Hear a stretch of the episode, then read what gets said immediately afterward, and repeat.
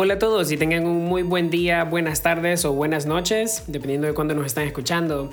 Eh, mi nombre es Obdulio Borges, tengo 27 años, estudio en la carrera de comunicación y esto es otro episodio de Living with Obdu.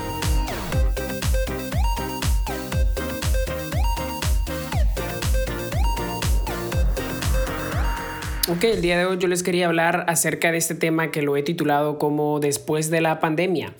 Eh, en este momento, si están escuchando el podcast en el momento de publicación, pues estamos pasando por, lo, por la crisis del coronavirus, que pues obviamente ha afectado la situación a manera global tenemos que tener muchos cuidados hoy en día debido a esto. Y vamos a un lugar, tenemos que aplicarnos gel antibacterial, se nos mide la temperatura para saber de que no estamos infectados. El distanciamiento social tiene que estar eh, presente en los lugares donde haya más gente. Se aconseja, ¿verdad? Obviamente el distanciamiento y el, el quedarse en su casa eh, por el mayor tiempo posible. Eh, esto ha traído varios cambios en los ámbitos, todos los ámbitos de hecho de, de, nuestro, de nuestro mundo. Sin embargo, a mí me gustaría tocar tres categorías principales, que es la educación, el ambiente laboral y un poco acerca de cómo afecta personalmente también, ¿verdad? Al final les voy a dar un tip para este último. Así que quédense para el final para escucharlo. Eh, primero que nada, en el término de educación, ¿verdad? Creo que eh, el cambio más grande fue el hecho de tener clases virtuales. Eh, yo por lo personal, yo trabajo desde casa, entonces he estado acostumbrado de hecho a tener sesiones virtuales, a tener entrevistas virtuales, a inclusive a formarme de manera virtual. Yo he tomado desde antes que sucediera esta pandemia muchos cursos virtuales, muchas clases online, en Udemy, en, eh, en varias plataformas eh, que ofrecen diferentes cursos, más que todo de manera creativa. Entonces no se me fue totalmente diferente, pero sí creo que este cambio vino a denotar la falta de herramientas que tenemos para ello, ¿verdad? Eh, muchas universidades, ¿verdad? Como por ejemplo en la que estoy yo actualmente, que es Unitec, eh, pues sí tienen infraestructura, pero igual y las herramientas no estaban optimizadas, ¿verdad? Para un ambiente completamente virtual.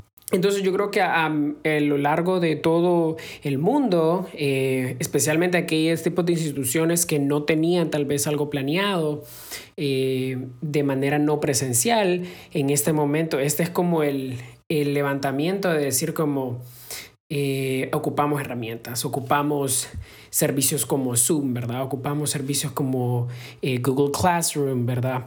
Eh, que son herramientas para poder hacer esto pues posible. Eh, en el ámbito laboral también han habido bastantes cambios. Eh, vuelvo y repito, en mi caso, yo trabajo para una compañía que es completamente virtual.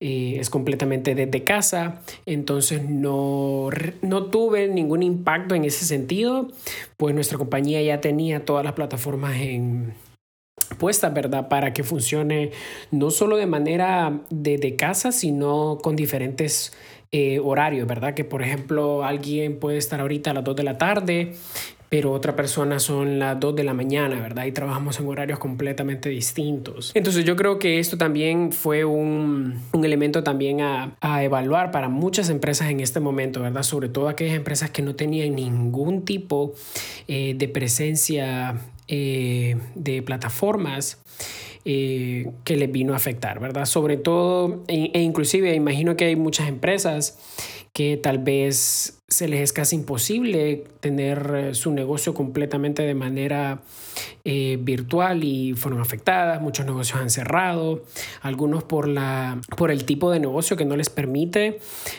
una modalidad virtual y otros porque sencillamente no eh, supieron adaptarse a tiempo eh, a la situación.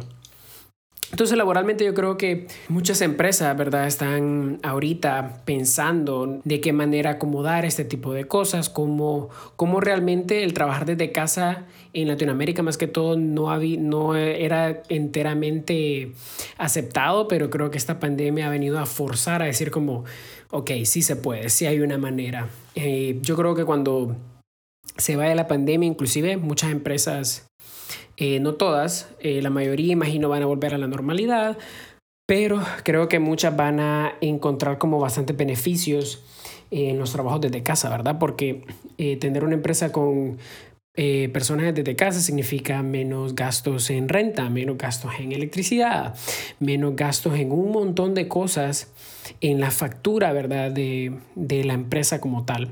Lo cual para mí eso me parece muy, muy atractivo y obviamente para el empleado también representa varios beneficios el no tener que salir de su casa. Otro punto importante aquí en el laboral es que muchas personas han empezado a hacer ventas, ¿verdad? Y muchos negocios nuevos han venido a, aparecer, ¿verdad? Ventas a domicilio. Eh, de ahora tenemos Bip, Bip, Bip, Hugo, eh, Globo, Rápido, no sé qué. Y creciendo, ¿verdad? Empezamos a tener bastantes más servicios a domicilio. Todas, em, muchas empresas que ni siquiera tenían estos servicios ahora lo están empezando a, a, ofrecer, ¿verdad? Lo cual para mí también me parece algo excelente, me parece súper bien de que, eh, de que después de la pandemia eh, muchos de esos servicios se queden y podamos pedir eh, tener este servicio de pedir cosas a domicilio que en Latinoamérica pues ya hacía bastante falta. Ahora, en lo personal, creo que es donde más ha, sido afectado la pandemia, ¿verdad? Debido a que pues en primera instancia, obviamente, las personas que lastimosamente se han enfermado del virus y que eh, lastimosamente no han podido sobrevivirlo.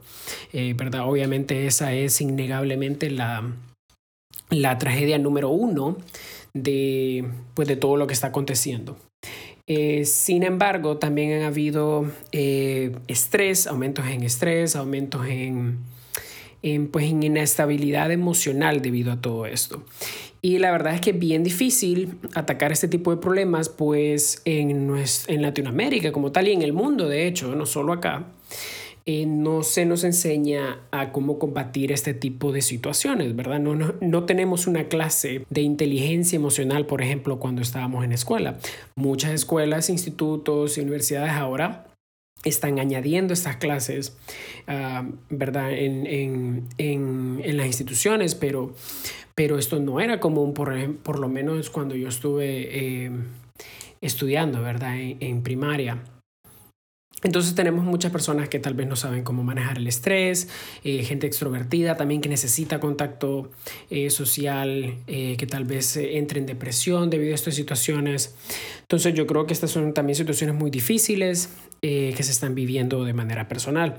Yo eh, creo fielmente de que una manera bastante efectiva eh, de pasar esta pandemia, ¿verdad? Asumiendo de que estamos de manera, de que gracias a Dios estamos saludables y de que estamos siguiendo todas las medidas necesarias, es hacer planes a futuro, es pensar en el futuro y es pensar en qué va a pasar después de esta pandemia. Entonces, por ejemplo, en mi caso, yo soy una persona que necesita un cierto contacto social, entonces yo eh, trato de siempre hablar con mis amigos, hacer una videollamada, llamarlo, llamar a mis familiares, para pues poder tener este contacto social, ¿verdad? Y cumplir con mi cuota de, de contacto humano, le digo yo.